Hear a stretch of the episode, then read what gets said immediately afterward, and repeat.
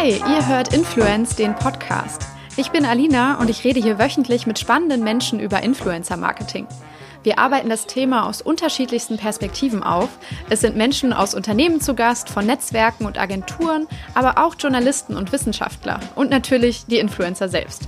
Warum das Ganze? Ich habe ein Buch über Influencer Marketing geschrieben, das ab sofort unter dem Titel Influence im Handel erhältlich ist und zeigt, wie man als Unternehmen gut und erfolgreich mit Influencern zusammenarbeitet.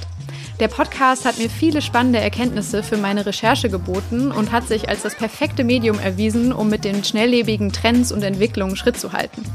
Für euch bietet er hoffentlich konkrete Tipps und Hilfestellungen für eure eigene Arbeit und für uns alle einfach ein besseres Gespür und Verständnis für die Branche und diese wundervolle Disziplin Influencer Marketing.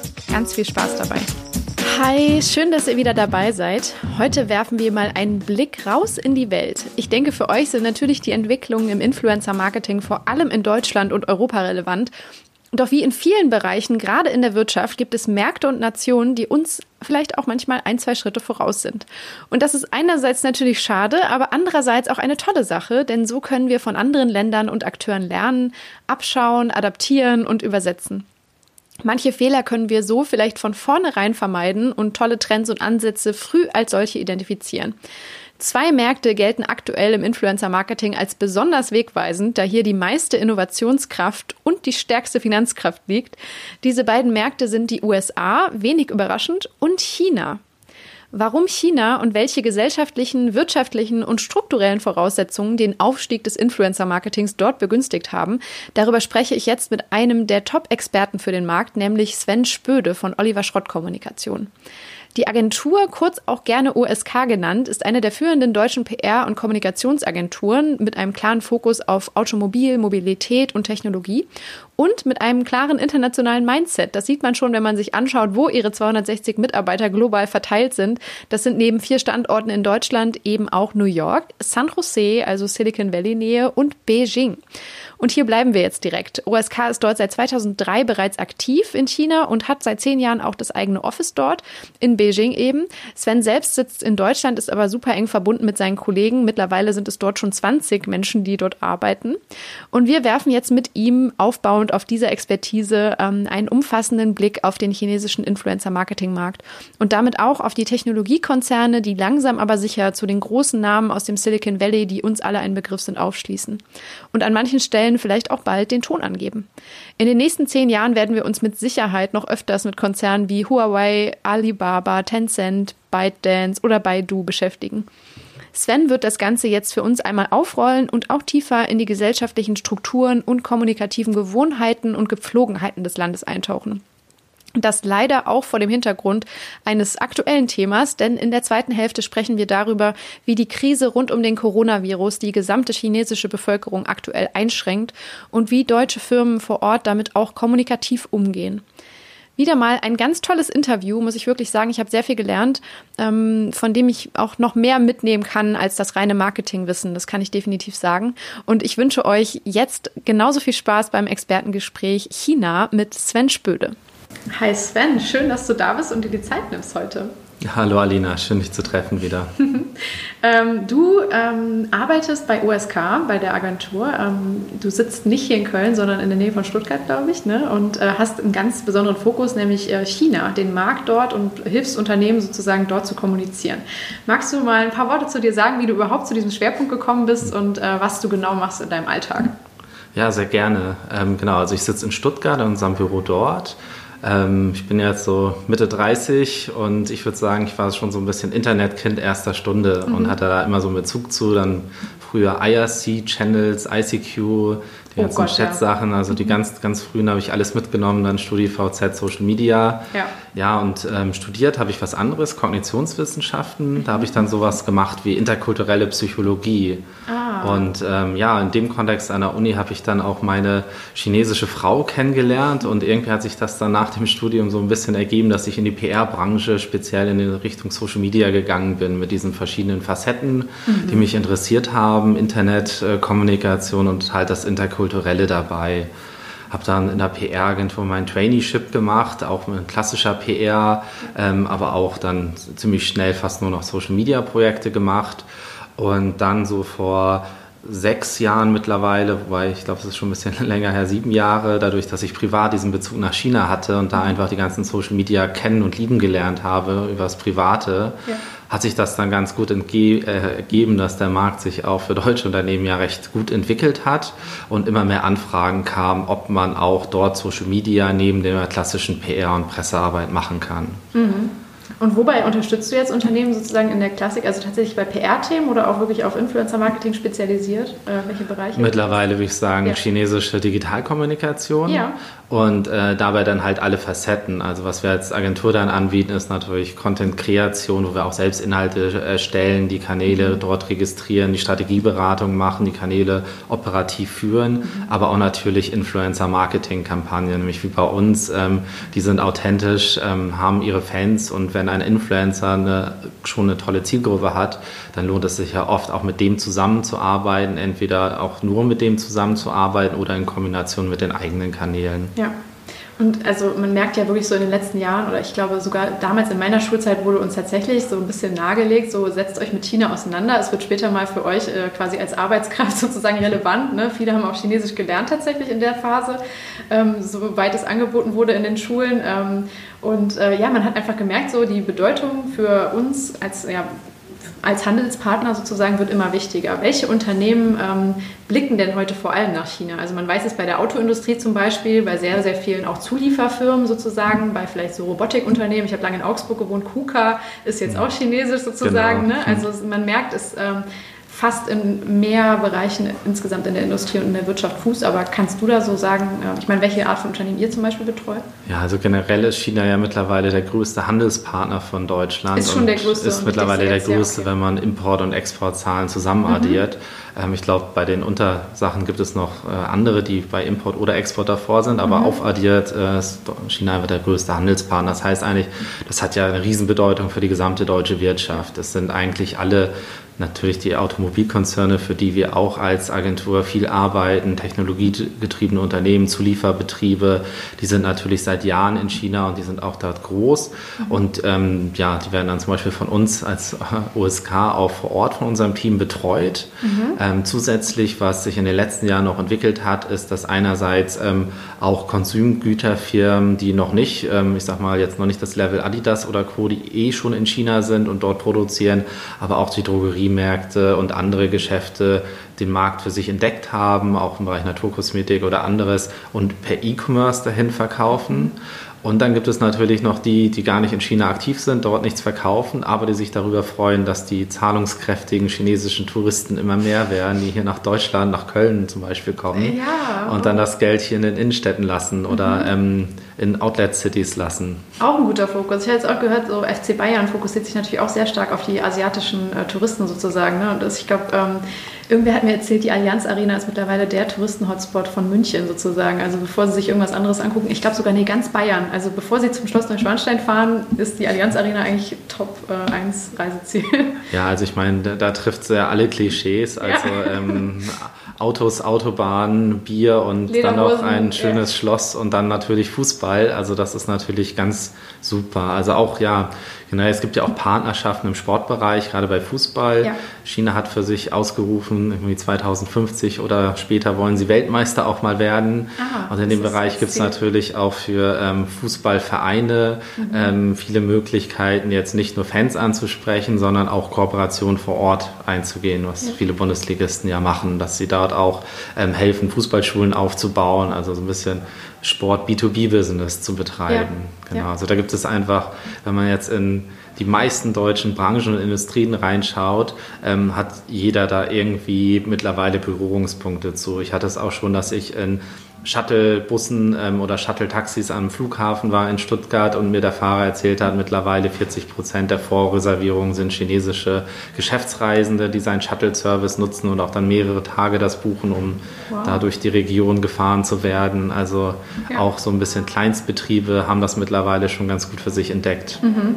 Ja, und dieses äh, Label Made in Germany hat einfach einen generell guten Ruf in China, hört man immer wieder. Ne? Kannst du das auch bestätigen? Ja, das hat einen guten Ruf, aber man muss halt auch sagen, mittlerweile reicht das oft nicht mehr. Ja. Also gerade ähm, auch nicht nur wie die ganze deutsche Wirtschaft jetzt nach China guckt und immer zittert, wenn der wächst, wenn das nicht mehr ganz so schnell wächst mhm. wie im mhm. vorherigen Quartal oder wie jetzt mit der äh, Virus-Epidemiologie-Krise, ja. ähm, dann ähm, ja die, eigentlich will die ganze Welt nach China verkaufen. Also mhm. Made in Germany steht in Konkurrenz mit Made in Australia, mit äh, Honig aus Neuseeland, mhm. ähm, mit Brands aus der ganzen Welt. Und in China entwickeln sich auch immer mehr starke domestische, also einheimische Firmen, die mhm. einfach auch starke Marken haben, deren Produkte auch mittlerweile top sind ähm, vor allem im Konsum, Elektronikbereich natürlich, mhm. aber jetzt auch was die Internetdienste, unserem, ja. dem, dem, Thema des, des Podcasts angeht, mhm. mittlerweile einfach führend sind. Und da sind die Chinesen dann auch immer ein bisschen mehr stolz drauf mhm. und entscheiden sich auch immer mehr für einheimische Marken. Dazu kommt dann auch, um schon mal einen kleinen Ausblick zu geben, bei den Influencern auch dort, machen Influencer immer mehr Influencer-Marken mhm. und äh, das ist dann auch nochmal eine Konkurrenz zu den deutschen Marken. Das heißt, ähm, okay. der Markt wird insgesamt schwieriger und oder ich sag mal herausfordernder. Es ist nicht so, dass da das Geld auf der Straße liegt, sondern mhm. man muss da mit einer Strategie rangehen und das ist dann auch so ein bisschen das, was wir natürlich als Agentur ähm, vermitteln wollen mit unserem Team vor Ort, was dann vor allen Dingen ähm, chinesisch geführt ist, was dann vor Ort ähm, die chinesische Kulturbrille aufhat mhm. und den Markt einfach sehr gut kennt, was natürlich gerade bei sowas wie Content-Erstellung, was ist die Tonalität, was sind gerade die aktuellen Vokabeln, die man benutzen sollte, die man benutzen darf, die Themen, die man spielen kann, ähm, sehr wichtig ist. Und da ist unsere Rolle hier in dem China-Marketing-Team in Deutschland, wo ich Teil bin, mhm. so ein bisschen eher dann die von der strategischen Beratung bei der, den Firmen, die dann lokal dort im Markt kommunizieren, hier im Headquarter auch so ein bisschen das Verständnis für diesen Markt zu schaffen mhm. und ähm, so ein bisschen bei der strategischen Beratung zu helfen, damit die richtigen Budgets, die richtigen Technologien gefördert werden, die dann die Leute vor Ort einsetzen dürfen, können, sollten. Ja, welche verschiedenen Werkzeuge stehen denn einem, wenn man dann eben auf den chinesischen Markt gehen möchte, dort kommunizieren möchte, Content kreieren möchte, so zur Verfügung? Also kann man das mit dem, was man hier in Deutschland so macht im Content Marketing zum Beispiel vergleichen oder sind das nochmal ganz andere Dinge, die man machen kann? Ähm, was für mich total spannend ist, also ich hatte ja gesagt, ich habe jetzt privat über zehn Jahre Bezug ja. zu China und habe dann angefangen, diese Social Media Tools zu nutzen und zum Anfang waren es halt immer das Twitter von China, also es waren halt einfach immer irgendwie so eine Kopie mhm. und dann war es wie so ein Paralleluniversum Universum, mhm. die sich irgendwie so, die anders mutiert sind und anders sich ver, also entwickelt haben. Und mittlerweile ähm, hat es sich so stark digitalisiert eigentlich in China, dass die ganzen Kommunikationsdisziplinen, die wir bei uns immer noch in Online und Offline oft denken, sowas wie Events ist offline. Genau. Oder ein Point, Point, of Sale ja. ist offline oder out of home. Ja. Ähm, und dann die ganzen Online-Kanäle, was bei uns dann auch oft im Marketing wirklich verschiedene Abteilungen mittlerweile sind. Ja ähm, das muss doch einfach integriert und zusammengedacht werden. Also mhm. man muss eigentlich, wenn man so schön sagt, über alle Touchpoints hinweg die gleichen Botschaften spielen. Ja. genau. ja. Und ja, und ähm, in China ist es so weit, dass man das nicht nur sagt, sondern man muss es auch wirklich durchziehen. Mhm. Und ähm, es ist eine Online-First in einem gewissen Sinne ja. Strategie. Es ist eine ähm, Mobile First auch? Mobile Only. Ja. Also, ja, okay. Und dadurch, dass es äh, mobile ist, vor allen Dingen, ist man halt überall online und nicht und äh, dann durch, dass auch noch das Internet besser funktioniert mobil als bei uns. Tut es, ja. Also, ja klar, und es ist auch günstiger und schneller. Und äh, 5G gibt es jetzt schon in den ersten Städten. Von ähm, Huawei oder? natürlich, die haben da kein Problem mit. Im Gegenteil. Ja.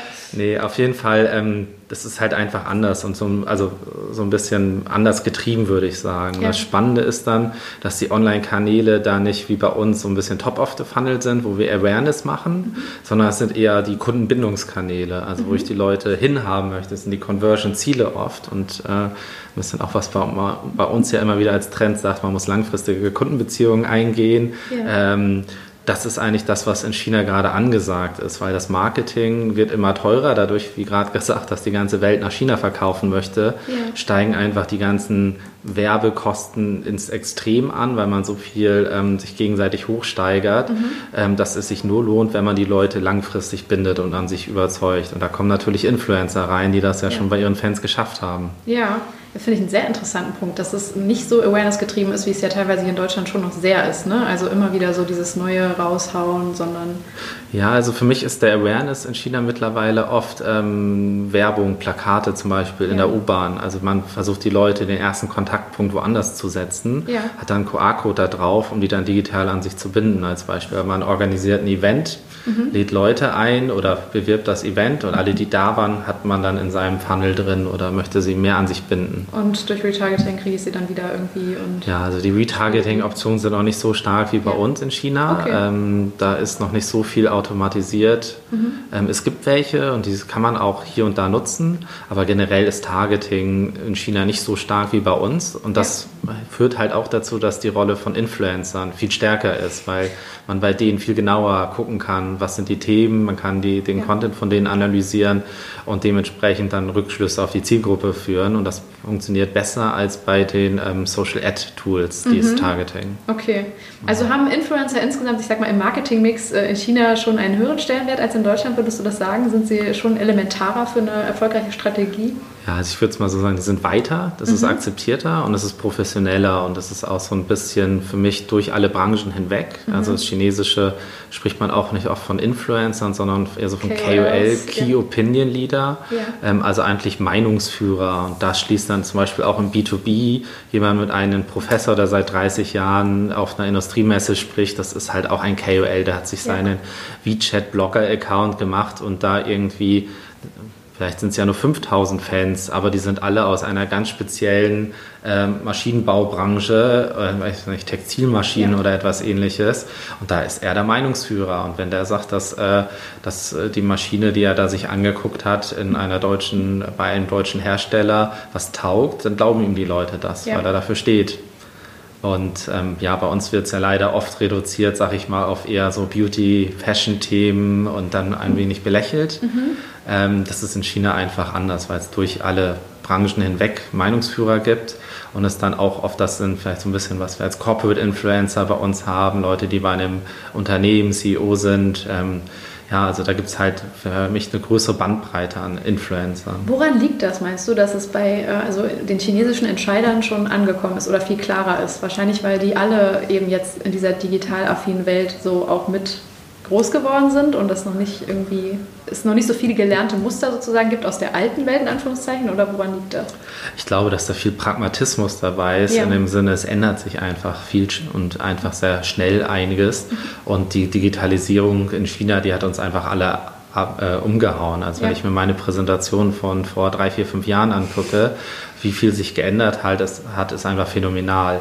Und wenn man dann einfach im Marketing merkt, eine Kampagne mit Influencern funktioniert, Besser dann als, ist man ja. pragmatisch und macht das weiter so. Oder wenn ja. man gehört hat, das funktioniert, dann macht man das auch. Ja. Also ich glaube, die sind eher bereit, dadurch, dass es diesen schnellen, starken Wandel gab, auf das zu setzen, wo alle sagen, das funktioniert gerade, als ja. beim Alten festzuhalten. Mhm. So, bei uns ist es so, es gibt einfach Sachen, vielleicht kommunikative Probleme oder Marketing-Herausforderungen, die wir vor 20 Jahren auf eine Art und Weise gelöst haben oder vor 30, 40 Jahren gelöst haben. Ja. Und jetzt ist es sehr schwer, weil man es jahrzehntelang so gemacht hat, äh, den Mix wirklich nachhaltig zu verändern, weil man wahrscheinlich auch Leute hat, die für das eine Thema stehen. Die haben da ihre Karriere drauf gebaut. Mhm. Und da sind Chinesen wahrscheinlich pragmatischer. Die wollen dann eher die Ersten sein, die was Neues ausprobieren oder die Ersten im Unternehmen sein, weil sie mal gehört haben, das funktioniert woanders. Mhm. Und damit können sie sich dann schnell profilieren. Mhm. Vielleicht ist da so ein bisschen die Durchlässigkeit in den Unternehmen dann auch einfacher in dem ja. Sinne. Man muss halt schauen, dass es funktioniert. Ja, eben, genau. Also, äh, und dann ist so ein bisschen die Frage, funktioniert das in China anders gut oder ähm, sind die Mechaniken oder die Wege eigentlich ähnlich, um zu einer erfolgreichen äh, Influencer-Marketing-Strategie zu kommen, sozusagen? Ich, ich finde es ähnlich in dem ja. Sinne. Ähm, der chinesische Markt ist ja recht groß mit äh, alleine der Anzahl der Menschen, weit über eine Milliarde Menschen. Es gibt sehr viele unterschiedliche Entwicklungsstadien der Städte, von weiter als bei uns hin zu ähm, noch sehr ursprünglichen Dörfern am Rande von China. Ähm, und da gibt es einfach so viele Unterzielgruppen demografisch ähm, dass man einfach eine, erstmal anfangen muss, äh, die Zielgruppe zu analysieren. Ja. Da muss man schauen, welche Influencer passen zu der Zielgruppe, wo ist das größte Match da, dann wieder ein Brand-Match zwischen dem Influencer und der Marke herausfinden, also eigentlich in die Recherche investieren, ja. da gibt es Tools für, um die zu analysieren. Ja, auch klassische für den chinesischen Markt sozusagen Genau, also ja. extra für den chinesischen Markt quantitative Analysen sind die so sehr stark, aber natürlich muss man sich die Leute immer qualitativ anschauen, auch um den, wirklich den ja. Match hinzukriegen. Ähm, von, dieses, dieses, Vorgehen, würde ich sagen, ist sehr ähnlich, mhm. ähm, wie man daran geht.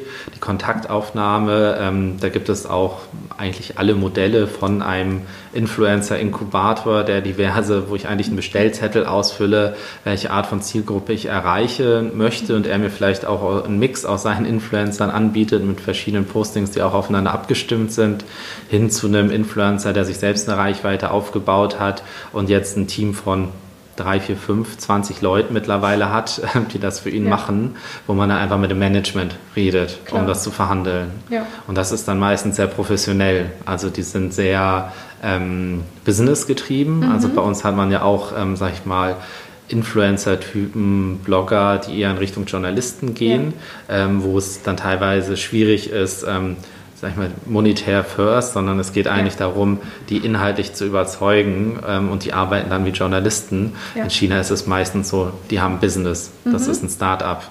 Ja. Die wollen Geld damit irgendwann machen zum bestimmten Zeitpunkt. Oder, ja. Wo sind sie gerade? Sind sie gerade noch in ihrer Wachstumsphase mhm. oder sind sie schon beim kompletten Monetarisieren? Ja. Und je nachdem hat man halt andere Konditionen und verhandelt mit denen. Mhm. Und dann sind es sehr professionelle Leute. Ja, du hast auch gerade schon die Inkubatoren angesprochen. Das ist ja tatsächlich nochmal vielleicht etwas, was wir in Deutschland noch nicht ganz so kennen, oder? Dass mhm. dort äh, Influencer gezielt auch ausgebildet werden tatsächlich oder so durchlaufen. Ne? Bei uns gibt es zwar die Netzwerkagenturen, die natürlich auch ihre Künstler fördern oder weiterentwickeln, aber das ist da nochmal ein bisschen auf einem anderen Level, genau. oder? Also es, es, gibt ja sogar einen, der mittlerweile an der Nasdaq gelistet ist. Oh, okay. Äh, ja. Wuhan heißt der. Ähm, also in China ist es zum Beispiel total üblich, wenn man ähm, dass es einfach Unternehmen gibt, teilweise von ehemaligen Influencern, bei denen es geklappt hat, mhm. äh, gegründet, die sich dann Investoren suchen und weitere ausbilden und äh, zeigen, was man jetzt machen muss, um erfolgreich zu sein. Mhm. Und da gibt es natürlich einerseits dieses Inkubatorenmodell, was so ein bisschen in Richtung äh, Agentur geht, die die Leute vermittelt. Ähm, es gibt aber auch, ähm, man kann es dann eher so Live-Shopping, E-Commerce-Startups ja. nennen, ähm, wo, es nur teilweise darum geht, dass die Leute sich selbst eine Reichweite aufbauen, sondern die werden eher dann geschult, gut da drin zu sein, Online-Produkte zu testen und vorzuführen. Und die kann man dann als Brand buchen und die werden dann in den eigenen E-Commerce-Shop integriert.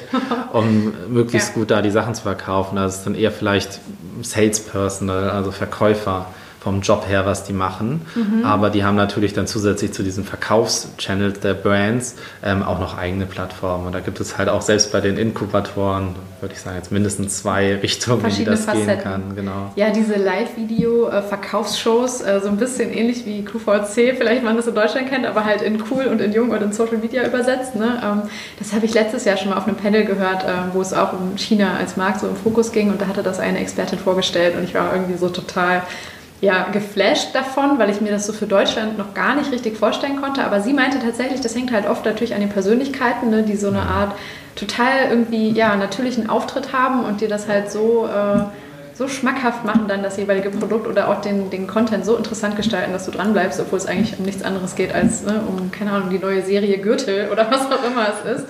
Ähm, das fand ich total faszinierend. Wir haben darüber gesprochen, was für ein Potenzial es in Deutschland zum Beispiel für sowas gibt, ne? weil das wünschen sich ja eigentlich viele auch so diese Art. Ähm, ja, Live-Formate zu kreieren oder generell Formate, wo Leute mhm. dranbleiben und auch in einem E-Commerce-Shop vielleicht mal irgendwie länger irgendwie haften bleiben und inspiriert werden, ne, als jetzt irgendwie ähm, nur das Produkt an sich. Ja, also es ist total spannend. Also ähm, beim letzten Singles Day, diesem Tag von Alibaba, Der wo dann am 11.11., .11., wo ähm, alle Produkte verramscht werden, damit die Leute möglichst viel kaufen, böse gesagt. Ähm, da war jetzt 2019 das, äh, der größte Wachstumsfaktor, dass halt immer mehr über dieses äh, Livestreaming verkauft wurde. Mhm. Und ähm, da gibt es dann einerseits die Stars, nenne ich sie mal, die auch sonst andere Inhalte machen, mhm. die aber zu dem Anlass jetzt mal Livestreaming-Commerce machen und dann verkaufen. Mhm. Ähm, Kim Kardashian hat auch in dem Kontext Livestreaming gemacht und man konnte die Produkte kaufen. In China tatsächlich? Also ähm, genau, die war auch da involviert.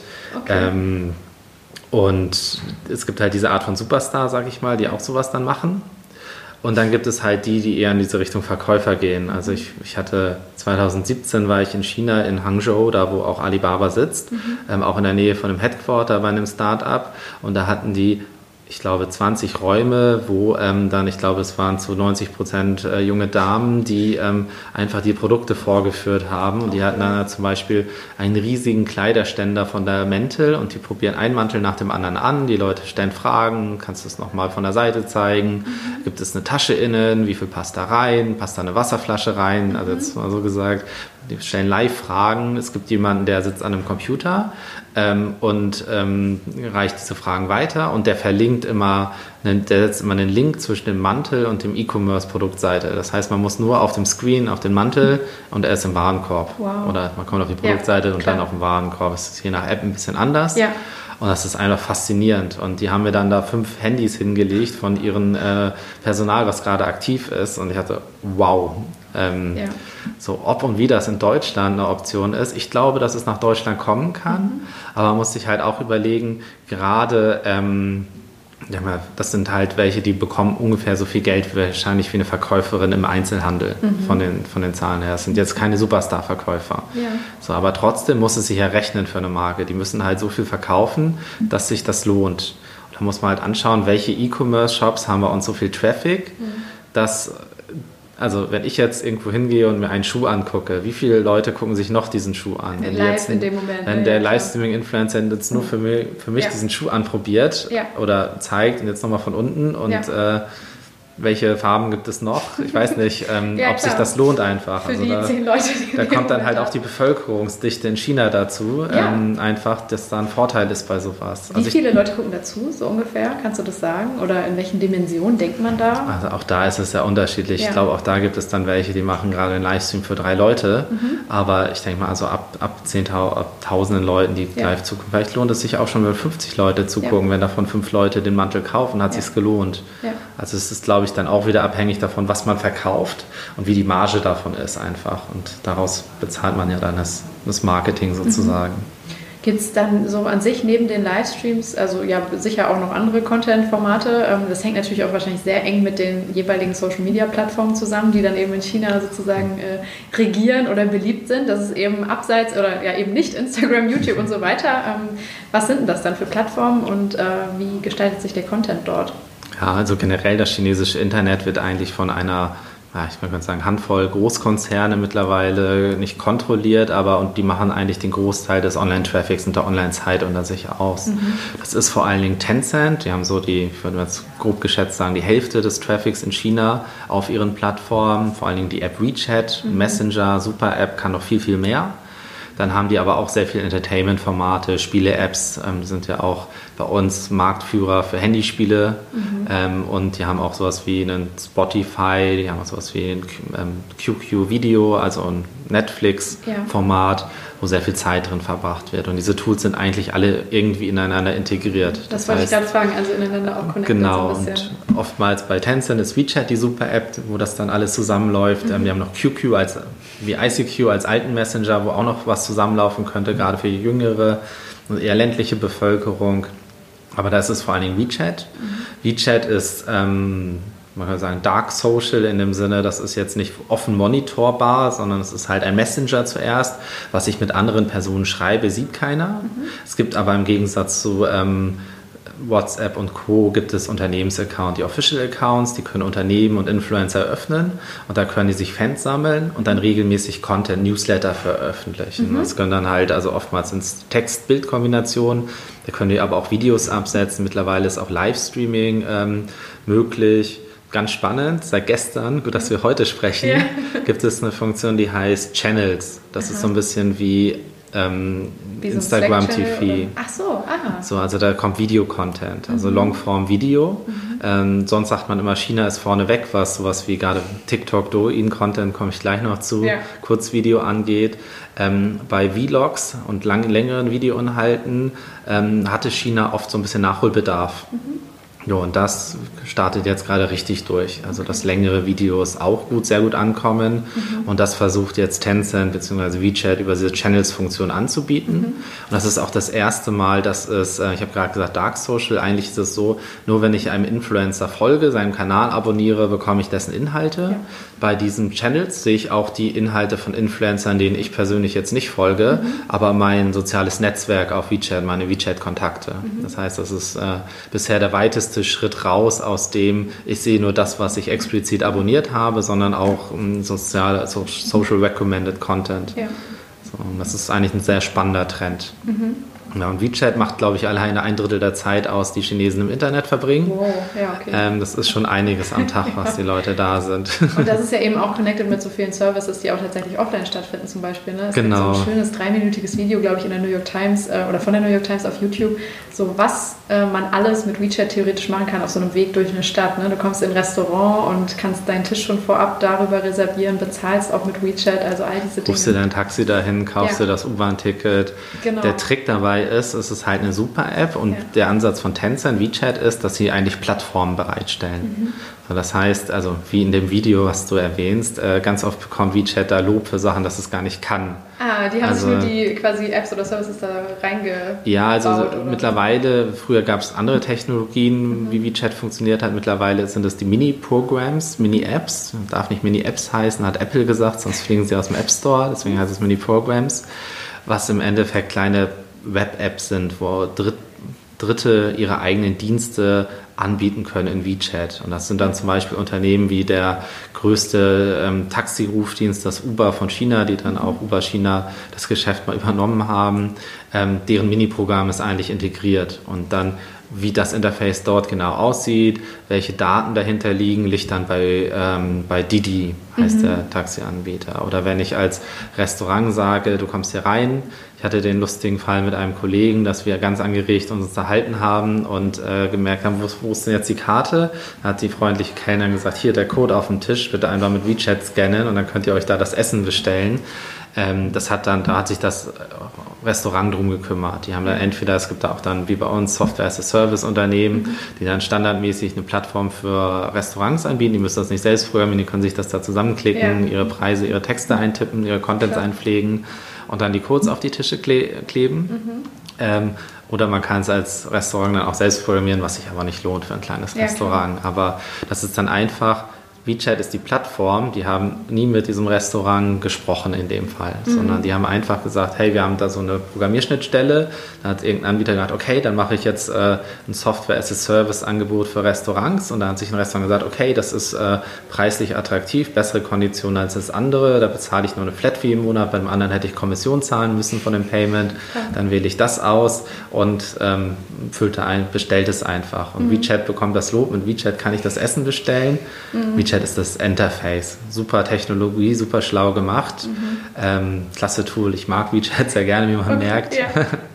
ähm, ja, aber ja, funktioniert wirklich gut in China dadurch. Und das ist auch ein großer Treiber für die Digitalisierung geworden und auch für diese Offline-Online-Integration, die ich gerade erwähnt habe. Ja. Dass man halt einfach über diese QR-Codes, die kann man in der echten Welt verteilen und bekommt dann immer lokale Services, die man genau in der Situation braucht. Ja.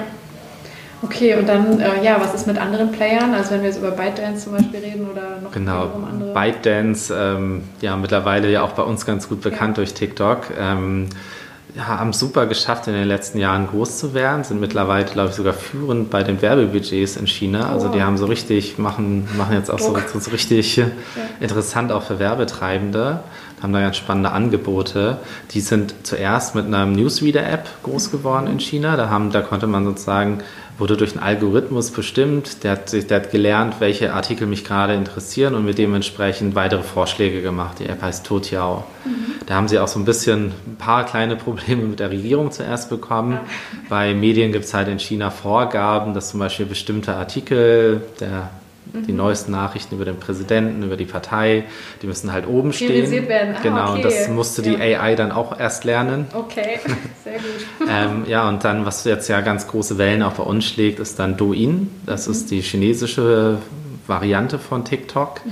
Ähm, einfach Kurzvideos und dann halt ähm, ja, KI-Algorithmus, ähm, der super schnell merkt, was mich gerade interessiert wenn ich abends auf dem Sofa liege, will ich Katzenvideos gucken, dann kommt als nächstes nur noch Cat-Content. Ja. Und wenn ich irgendwie bei der Arbeit bin, kommen hoffentlich bessere Sachen, aber ja. vielleicht, wer weiß. Ja, genau. genau. Und es ist halt einfach super. Und das ist natürlich eine super Plattform, die dann auch Influencer für sich nutzen, die dann wieder damit ähm, auch Brand-Campaigns ermöglichen. Also ich finde das auch, das ist eine, also ist es quasi in China die gleiche, die gleiche App, die heißt nur anders oder äh, ist auch, sind auch die Anwendungen ein bisschen Also anders? mittlerweile am Anfang hier hat man das, also bei WeChat gibt es auch noch einen chinesischen Namen. Ja. Da gibt es auch ein paar Unterschiede in den Funktionen, die man in China mehr hat, aber es ist das gleiche Grund-App. Ich als deutscher Nutzer kann mit einem chinesischen WeChat-Nutzer verbunden sein ja. und dem schreiben. Bei TikTok und Douyin sind die Userbases wirklich hart getrennt, mhm. auch aus Content-Moderationsgründen. Ja. Es gibt auch andere Features. Ähm, Livestreaming gibt es in China zum Beispiel. Es gibt mehr E-Commerce-Integration bei Douyin. Mhm. Äh, es gibt da schon einige, ein paar Unterschiede ja. und vor allen Dingen, dass die Userbases und der, der Content-Base getrennt sind. Ja. Also ich fand es deshalb auch so interessant, weil es die erste chinesische Social Media App ist, die jetzt auch wirklich den westlichen Markt so erobert hat. Ne? Das war so eine der meist gedownloadeten Apps ja. oder auch die der, des letzten Quartals so, ne? 2019. Und äh, ich finde es jetzt voll spannend zu beobachten, wie alle Marken sich langsam dem so öffnen und draufspringen und äh, manche auch noch Berührungsängste haben, weil sie sagen, boah, das mit Snapchat ist ja auch nicht äh, durch die Decke gegangen, ne? da haben wir so viel investiert und dann äh, hat einfach Instagram alles integriert. Ähm, so wie ist dein Gefühl, wird Instagram das überhaupt schaffen können, das so einzufangen und äh, eins zu eins abzubilden, zu kopieren oder wird das jetzt einfach so ein Player sein, der sich auch hier bei uns weiter ausbreitet. Ich, ich glaube, die schaffen das. Also ja. die, sind, die sind clever, die sind wie die vorgehen. Ja. Die haben dadurch, dass sie auch in China eine große, also alleine das Instagram kann ihnen in China keine Konkurrenz machen. In China verdienen die gerade ganz gut Geld. Ja. So, und damit haben sie ja eigentlich schon mal ein, ein, ein Land sicher, würde ich mal ja. sagen, sie jetzt eine Bedeutung erlangt haben. Und damit können sie natürlich dann international in TikTok investieren. Und ich glaube, es gibt kein anderes Unternehmen, was so viel Werbung auf Facebook und Instagram schaltet, wie TikTok es eine Zeit lang gemacht hat. Mhm. Ähm, das muss man auch sagen. Also sie haben ja super die anderen Social Tools genutzt, um ihre eigene Werbung zu verbreiten. Äh, die erlauben es ja auch so schön, äh, Inhalte von TikTok zu teilen auf andere. Ne? Das ist ja gar genau. nicht schwer. Also es ist zum Beispiel, finde ich, sehr schwer, einen Instagram-Post einzubinden irgendwo. Ne? Das ist ja. nicht mal eben ein Share-Button und bei TikTok ist es super easy. Das heißt, du bist auch präsent auf den ganzen anderen Plattformen. Genau. Also TikTok, ich, ich glaube, das wird nicht so schnell weggehen. Ja. So, es gibt ja auch da Vorbehalte gegen TikTok, weil es ja. aus China kommt. Ähm, da müssen sie sicherlich, da können sie Probleme bekommen, vor allem in den USA. Mhm ähm, das wird sicherlich spannend sein, sich das anzuschauen, wie sich das weiterentwickelt. Also die Frage ist ja eh immer, ähm, haben wir irgendwann mal ein chinesisches und ein amerikanisches Internet und wir Europäer müssen gucken, wo wir bleiben. Ja. Oder noch ein russisches vielleicht dabei. Könnte noch ein ne? russisches und dann zerfällt es total in äh, nationale Internets, was, wir, was ja keiner, keinem Interesse sein kann. Ja. Und äh, ich finde da TikTok gerade einen ganz netten Gegentrend mhm. dass es aus der anderen Richtung mal rüberschwappt, sozusagen. Ja. Ähm, aber wir wissen es ja alle nicht, was nächstes Jahr das, das Ding ist. Oder im halben Jahr. Ja, genau. Oder im halben Jahr. Sehr schön. Wenn wir nochmal zu den Influencern zurückgehen, ähm, kann man da auch von so irgendwie, keine Ahnung, bekannteren Influencern sprechen, die jeder kennt? Gibt es da so ein paar Stars, die einfach so sinnbildlich dafür stehen, wie es halt bei uns vielleicht eine Bibi, eine Dagi, ein Julian Bam, so die Klassiker irgendwie machen, so alte Hasen oder? Ja, also es gibt eigentlich durch, durch alle Branchen hinweg Influencer, aber natürlich gibt es auch da einige, die man nennen kann. Ähm, es gibt die Becky Lee, mhm. Becky, Becky's Fantasy ist ihr Account. Ähm, die ist auch bei uns bekannt dadurch, dass auch hier die Headlines waren. Die hat 100 äh, Mini Cooper in 5 Minuten verkauft. Genau, jeder aus der Szene kennt diesen, genau. diese Headline. Ja. Oder den ähm, ähm, Tao Liang, das ist Mr. Bex, der sehr viel als äh, junger Mann mit... Äh, Handtaschenmarken kooperiert und die mhm. verkauft, ähm, was super funktioniert. Ähm, da, also da gibt es einige Stars ähm, und ja, natürlich gibt es dann auch die Fernsehstars, Filmstars, die einfach auch Influencer sind. Das sind halt, wie vorhin gesagt, diese Begriffe fließend ineinander übergehen. Mhm. Ähm, was spannend ist natürlich dadurch, dass sich die Stars äh, bei der Bevölkerungsmenge in China sind auch die Preise dementsprechend. Dadurch ist auch dieses äh, mittlere und untere Level von KOLs sehr interessant, weil die einfach günstiger sind und dann die Idee mit mehreren davon zu kooperieren und dann mal gucken, wer besser performt für meine Zielgruppe, eine gute Sache. Und was da gerade so vielleicht als Gegenstück zu den bekannten Stars der Trend ist, sind eigentlich KOCs. Mhm. Key Opinion Consumers. okay. So, das ja. ist so die Idee, ähm, hey, jemand hat 500 Fans oder Kontakte ja. auf Facebook, aber schreibt zum Beispiel immer Reviews von Geschäften mhm. oder schreibt immer Produktreviews zu bestimmten Arten von Produkten, die die Person kauft. Ja. Dann ist das ein KOC. Mhm.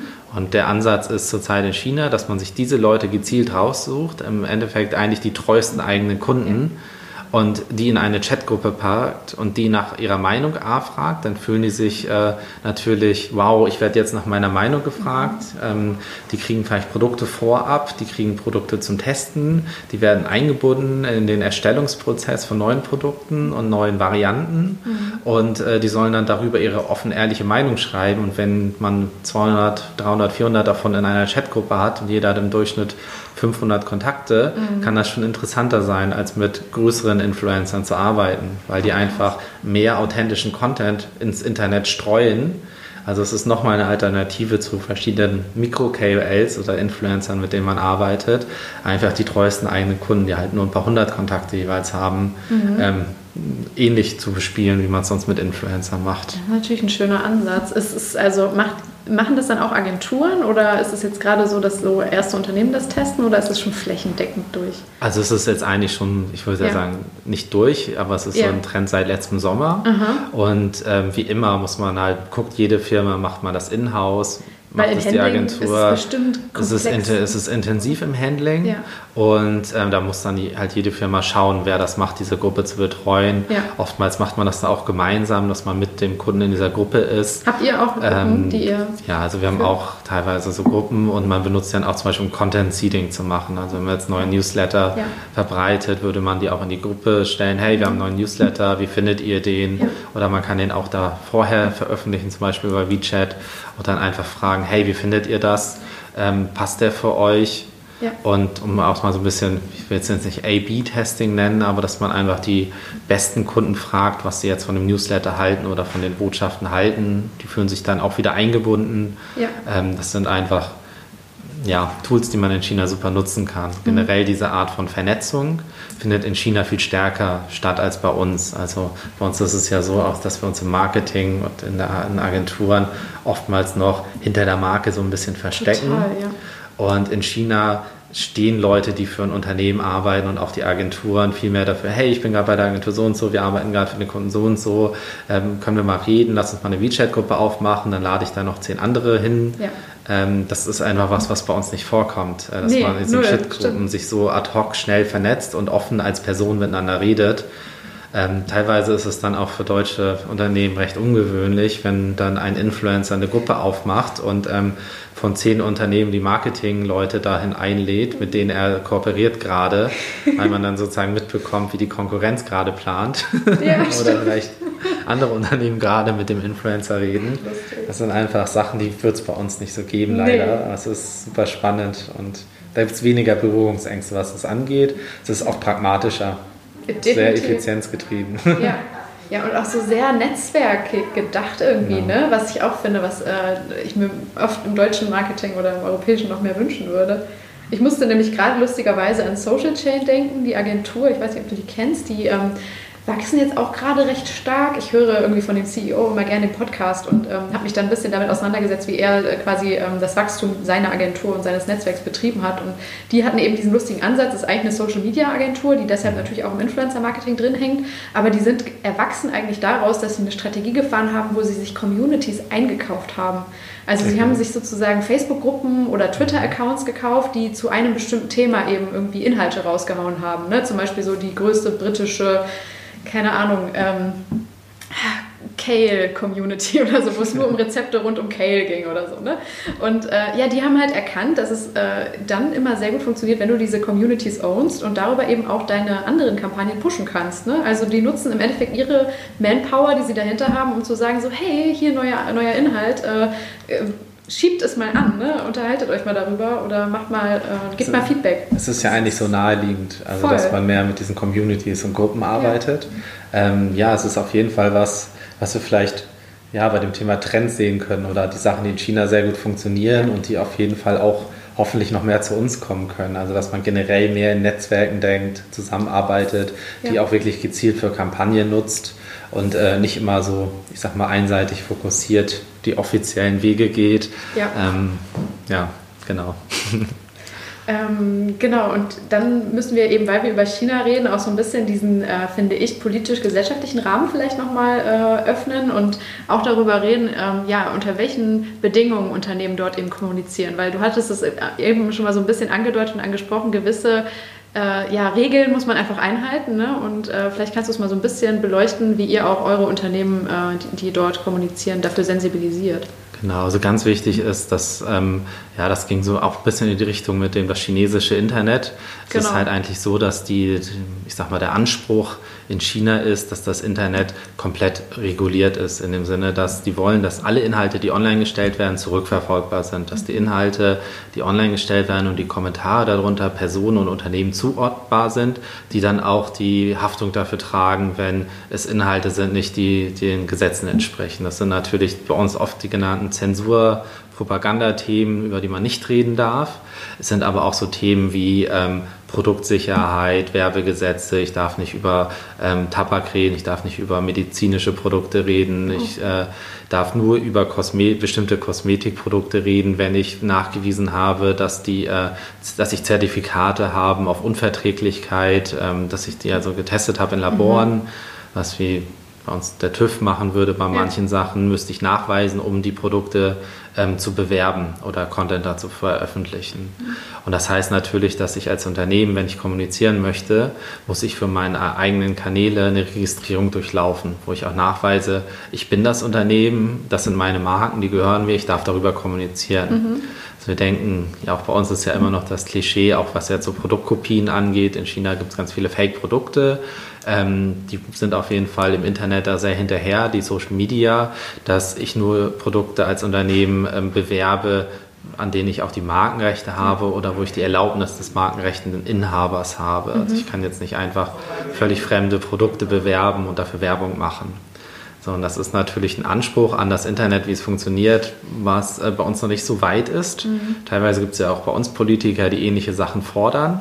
Auch in Verbindung mit Hate Speech zum Beispiel wird das jetzt immer sehr oft diskutiert. Ne? So darf man noch anonym im Netz zum Beispiel unterwegs sein oder äh, ja, Inhalte verbreiten, die man nicht verifiziert hat oder so. Ja, es ist ein total spannendes Thema ja. und es ist natürlich für uns als Agentur wichtig, dass wir uns da sehr gut auskennen und A, wissen, wie registriert man sich ordentlich? Wie ja. klappt das? Und dann auch, wo sind die Grenzen? Was darf man? Wie schaffen wir es einfach, alle Regeln einzuhalten? Im mhm. Fall von Unternehmen ist es im gewissen Sinne einfach.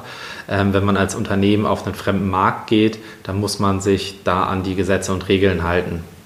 Das ja. ist eigentlich der Anspruch, den man haben sollte. Und wenn man mit diesen Gesetzen und Regeln nicht übereinstimmt, dann sollte, muss man wahrscheinlich leider auf den Markt verzichten und auf die Kunden dort. Also mhm. es ist halt einfach die Entscheidung, unternehmerische Entscheidung, die da ein Unternehmen treffen muss. Ja. So und ähm, Genau, was noch spannend ist, ist dann natürlich, was das für Influencer-Marketing bedeutet. Also auch Influencer sind bei den Plattformen registriert und dürfen jetzt zum Beispiel nicht, ähm, was war mal ein Fall, den ich gesehen habe, da hat eine Influencerin Bier in die Kamera gehalten und dann ähm, wurde der Stream nach ein paar Minuten gekappt, weil ah. sie, ähm, ja zum Beispiel sollte die nicht zu aktiv jetzt Alkohol oder mhm. Ähm, sich betrinken ja. an zu bestimmten Uhrzeiten auf jeden Fall ähm, bewerben. Wie funktioniert sowas dann? Wird dann vielleicht ein Alert von einem Zuschauer gesendet oder guckt da tatsächlich nochmal jemand drüber die ganze Zeit äh, von, keine Ahnung, Zensurbehörde XY und äh, macht dann den Riegel davor? Ja, das ist also es ist natürlich schwierig, da so wirklich verifizierbare Informationen ja. drüber zu bekommen. Ähm, so wie ich es verstehe und so wie ich es mir auch vorstelle, ist es so, dass es mittlerweile einfach einen großen Markt für derartige Dienstleistungen gibt.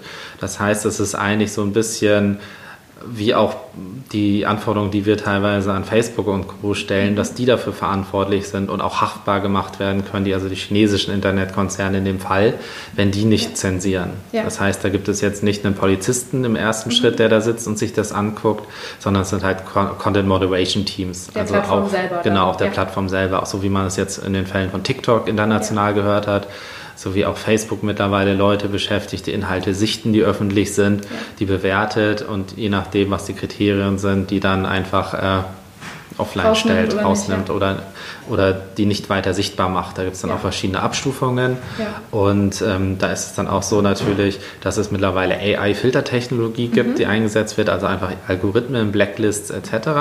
Das ist dann die erste Stufe. Da gibt es dann auch verschiedene Technologieanbieter, die dann ihre Produkte an die Plattform verkaufen. Mhm.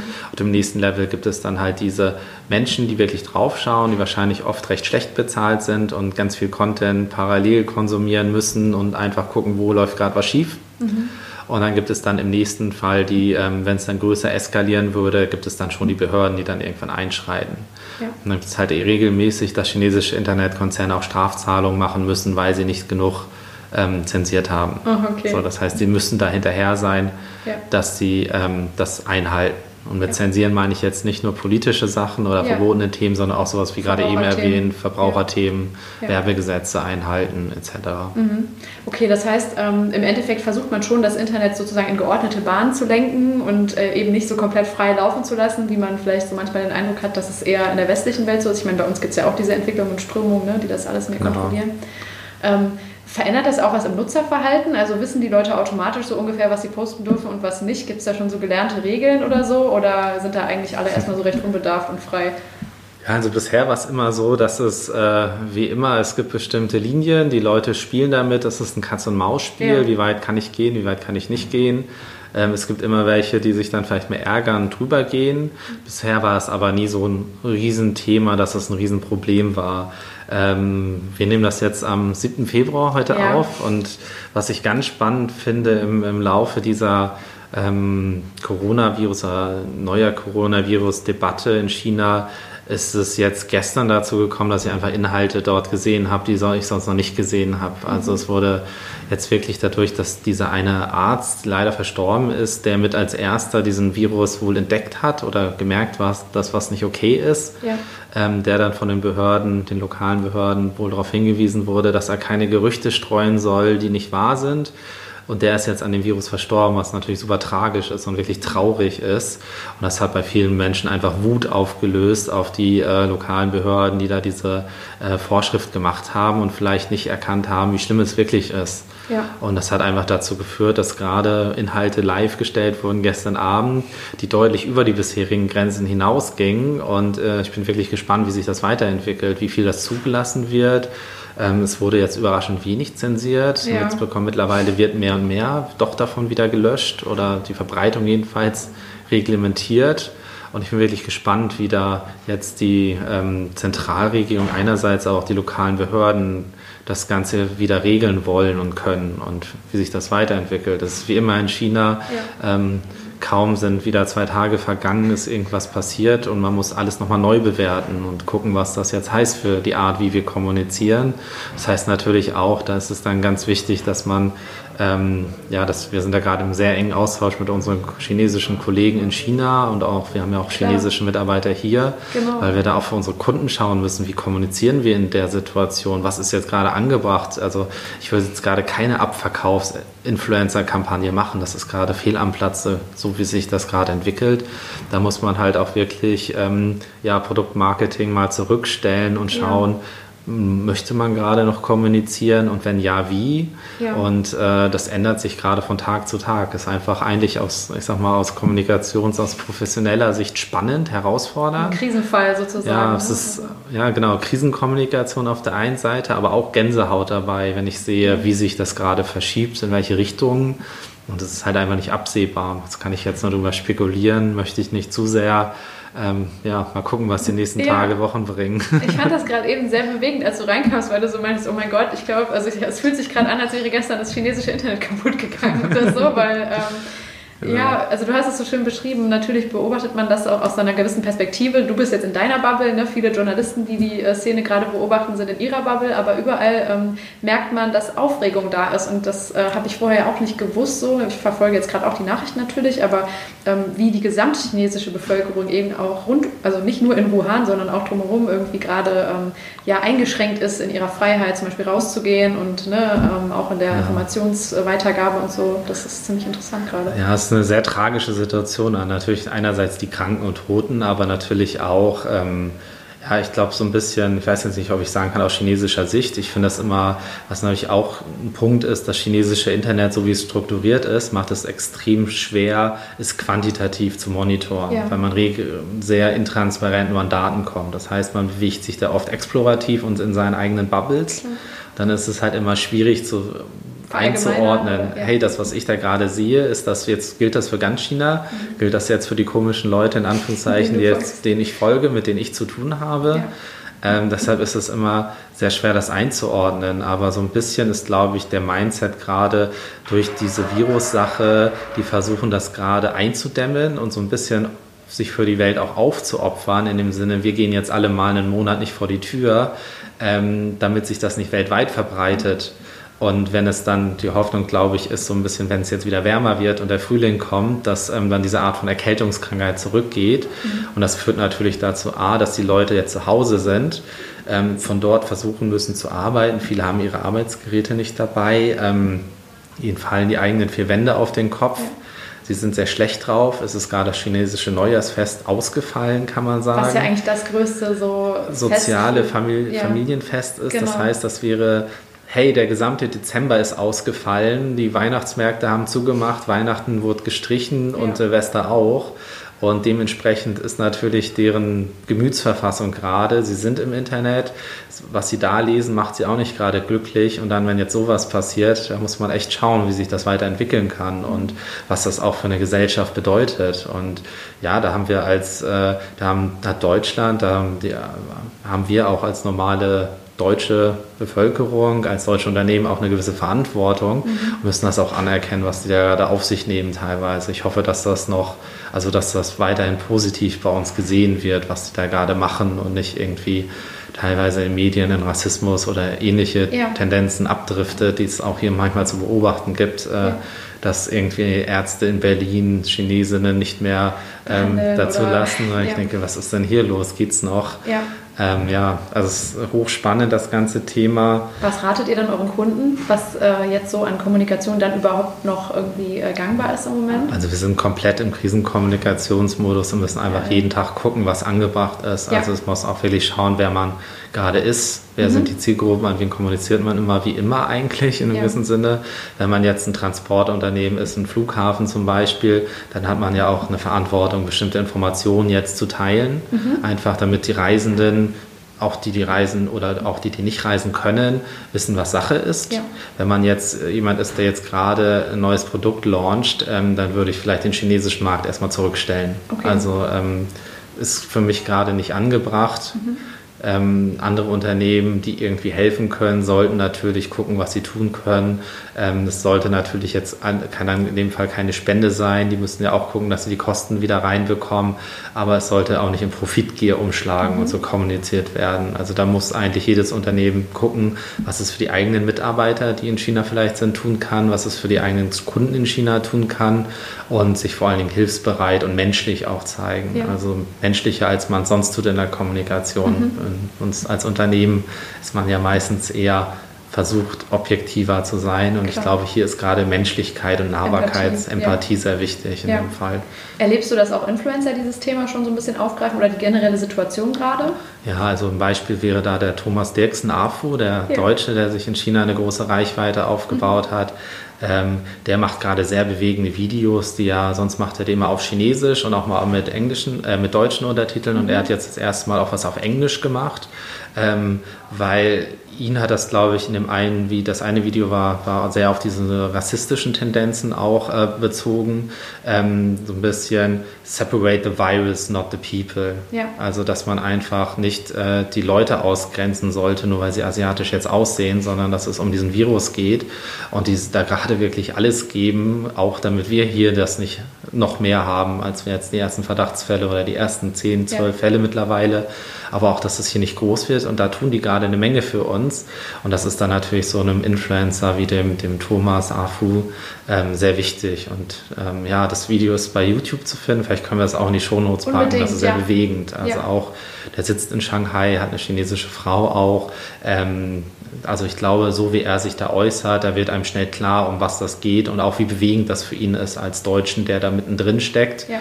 Ähm, und der einfach das Gefühl hat, hier läuft was falsch, Leute. Hier müssen alle sich anders verhalten und der versucht jetzt seine Influencer-Position zu nutzen, um was Gutes zu tun, was ich wirklich echt klasse finde, was er da macht. Ja, ein sehr schöner Ansatz. Werden wir auf jeden Fall äh, weiter, also werden wir verlinken, kann sich jeder nochmal ansehen.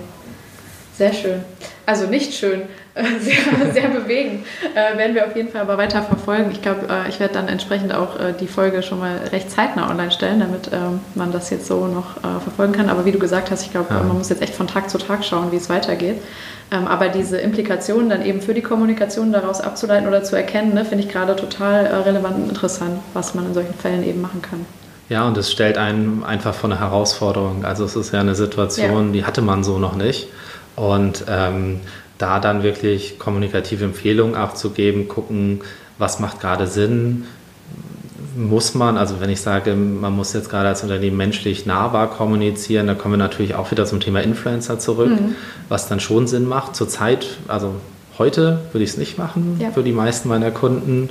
Aber wir wissen halt echt nicht, wie sich das entwickelt. Und vielleicht machen dann auch Influencer-Kampagnen noch mehr Sinn, um auch dann irgendwann mal zu zeigen, ähm, ihr lest gerade viel, dass deutsche Medien sehr distanziert über China sprechen. Wir hatten jetzt ein Spiegelcover, was so ein bisschen ähm, Made in China, Gefahr für die Globalisierung. Ach, das habe ich auch gesehen, ja. Was für mich sehr ungünstig gewählt war, um nicht ja. zu sagen falsch. Mhm, ja. Was eine ja, sehr distanzierte, komische, Gefühle, entmenschlichte Perspektive hatte.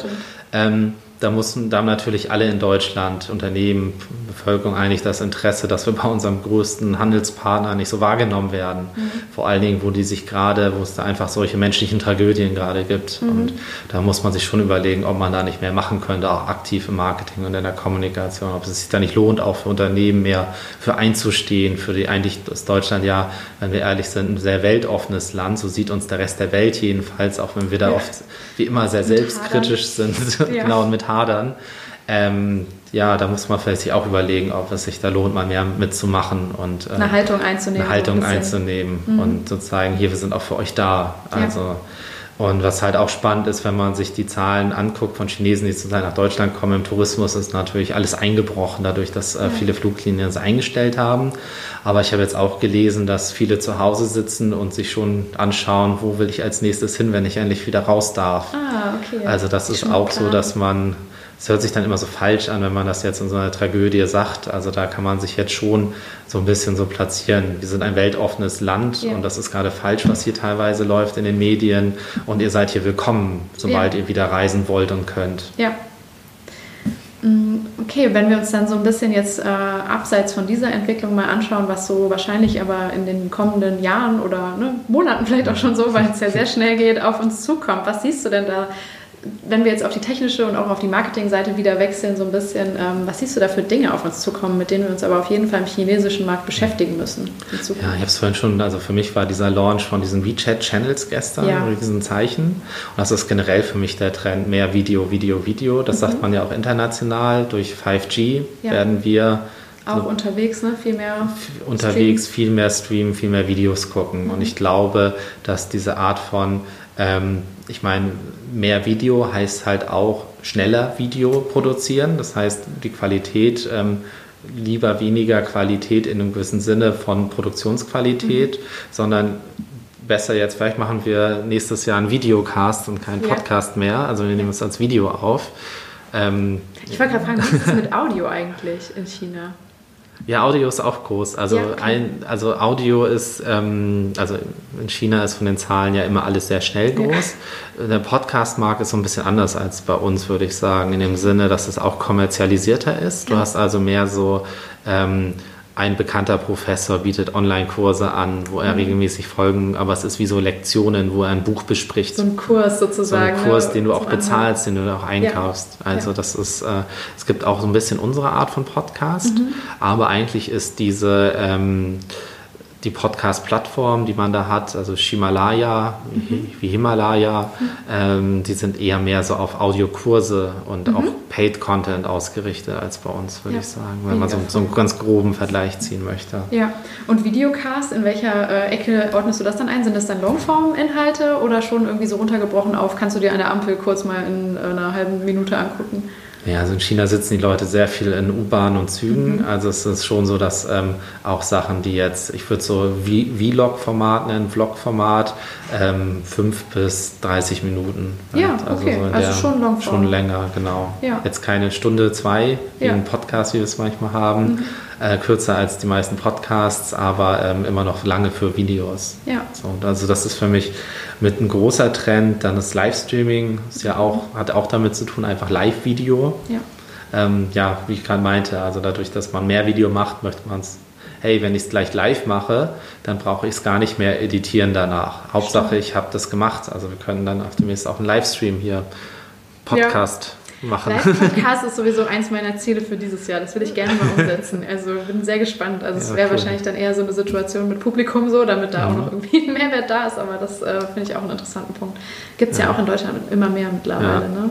Aber ja, also das sind für mich so ein bisschen die Trends, die ich sehe. Also ich meine, das ist einerseits China als Trend, aber es ist natürlich ja. auch auf hier übertragbar. Ja. Und ich glaube, dass dieses KOC in dem Sinne von Communities, die man ja. hat, seiner treuesten Kunden, ähm, vielleicht auch treueste Kunden der Konkurrenz, dass man mit denen Communities aufbaut mhm. von ein paar wenigen hundert Leuten. Also die Chatgruppen bei WeChat, da passen bis zu 500 Leute rein. Mhm ähm, vielleicht, wenn man viel mit KOC arbeitet, hat man zwei, drei davon, also schon tausende Leute.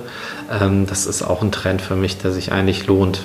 Also, ja. weil das sind normale Verbraucher in einem gewissen Sinne, die sind noch authentischer vielleicht als manche Mikro-KOLs, ja. von denen ich die Fanzahlen vielleicht nicht unbedingt einschätzen kann, ob die jetzt so echt sind. Ja. Da sind diese KOCs und äh, treuen Kundengruppen und ähm, ja, also das ist ein Trend, den sowohl in China als auch hoffentlich bei uns da groß wird. Hoffe ich sehr. Also finde ich äh, eine super interessante, äh, einen super interessanten Punkt, äh, den ich mir auch gleich notiere.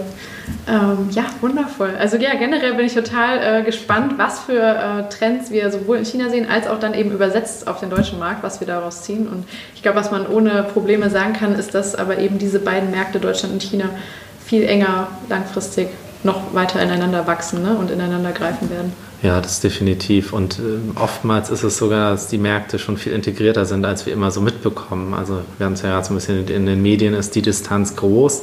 Andererseits ist es unser größter Handelspartner ja. und äh, ganz, ganz, ganz viele Firmen arbeiten ja ganz eng mit China zusammen. Mhm. Und da gibt es einfach noch ein Mismatch und hoffentlich ändert sich das ein bisschen. Ja, das hoffe ich auch. Aber du hast es auf jeden Fall schon mal viel greifbarer heute gemacht und ich möchte dir sehr, sehr danken für deine Zeit und die gerne. ganzen coolen äh, Erkenntnisse über das ja, Land und die Leute und die Technik. Ja, vielen Dank dir auch. Danke. So, das war die Folge. Ich hoffe, sie hat euch gefallen. Ich persönlich finde es immer wahnsinnig spannend, in andere Märkte einzutauchen und den Blick einmal ja total zu erweitern und sich anzuschauen, wie es in anderen Ländern aussieht. Ich finde, das hilft mir persönlich immer wieder sozusagen aus meinen festgefahrenen Gedankenstrukturen ein bisschen herauszukommen und viel freier zu denken, vielleicht auf neue Ideen zu kommen. Wenn man sich alleine mal auf die angesprochene Verbindung von POS und digitaler Welt konzentriert, die in China so viel besser funktioniert, gibt es noch so viele Potenziale für Deutschland und so viele Ideen, die es zu schmieden gilt. Ich war bisher noch nicht selbst dort, äh, weder in China noch in Asien, aber ich habe jetzt noch mehr Lust bekommen, mir das Ganze mal persönlich anzuschauen und einzutauchen. Ähm, Gerade auch als Konsument sozusagen mal einzutauchen, einfach über die Straßen zu schlendern und ähm, in, keine Ahnung, Läden zu gehen, in Malls zu gehen, äh, in Restaurants zu gehen und sich das alles mal selber ähm, anzuschauen und zu überlegen, wow, äh, wie würde sich das anfühlen, wenn das in Deutschland auch Realität wäre. Ich glaube, vorher steht jetzt noch Japan auf meiner Liste. Das habe ich schon sehr, sehr lange geplant, aber ja, sehr viel äh, wird sicher noch passieren und bestimmt im nächsten Jahrzehnt auch China. Ja, insgesamt kann ich nur empfehlen, dass wir uns mehr mit dem Land und seinen wirtschaftlichen Kräften beschäftigen. Viele Politologen und Experten haben dieses, dieses Jahrhundert zu sagen, ähm, ab 2000, ähm, zum Jahrhundert Chinas ausgerufen. Und ich bin ja auch generell recht politisch interessiert und finde es mega spannend, diesen Machtkampf zu beobachten zwischen USA, gerade noch Vorreiter, und China, ganz besonders gerade durch wirtschaftliche Entscheidungen. Ähm, wird es ja auch irgendwie vorangetrieben und entfaltet sich. Vieles, was dort auf globaler Bühne passiert, bricht sich dann über sehr viele Ecken und Enden bis zu uns herunter und hat vielleicht erst sehr viel später einen Einfluss auf unser normales Leben. Aber dass wir aktuell sehr viel hören über ähm, die Diskussion des 5G-Ausbaus mit Huawei ähm, oder auch ja in der Marketingwelt gar nicht mehr aufhören können, über die Großartigkeit der chinesischen App TikTok zu referieren. Das zeigt mir persönlich, dass wir langsam anfangen, die große Dominanz des Silicon Valley ähm, ja ein bisschen aufzubrechen und in diesem Bereich auch äh, China immer mehr äh, Raum einnimmt. Wie habt ihr persönlich denn China bisher auf dem Schirm, gerade auch wenn es um Influencer-Marketing geht? Schaut ihr euch die Trends dort regelmäßig an? Habt ihr auch schon erste Dinge übernommen vielleicht, die dort funktionieren, die äh, hier für euch in Deutschland auch Sinn machen für eure Zielgruppen? Ähm, oder sind aktuell vielleicht noch eher die USA mit ihrem Fokus eben auf unsere bekannten Plattformen Facebook, Instagram ähm, und so weiter noch näher an euren Fragestellungen und der Nutzerrealität eurer Konsumenten. Das würde mich persönlich sehr interessieren. Schreibt mir gerne mal dazu, gerne auf LinkedIn ähm, oder welchem Kanal auch immer ihr da lieber habt. Ansonsten bedanke ich mich auf jeden Fall sehr fürs Zuhören, dass ihr dabei wart und äh, so schief mit uns eingetaucht seid. Ich freue mich, wenn ihr den Podcast jetzt direkt nach dem Hören einer lieben Person empfehlt, von der ihr glaubt, dass es sie interessieren könnte. Einfach direkt den Link bei WhatsApp oder WeChat schicken, egal wo ihr gerade unterwegs seid und eine fröhliche Botschaft dazu, denn das ist immer noch die beste Art und Weise, wie ihr dieses Format, diesen Podcast unterstützen könnt. Ich danke euch sehr für eure Zeit und freue mich, wenn ihr beim nächsten Mal wieder zuhört. Vielen Dank, macht's gut.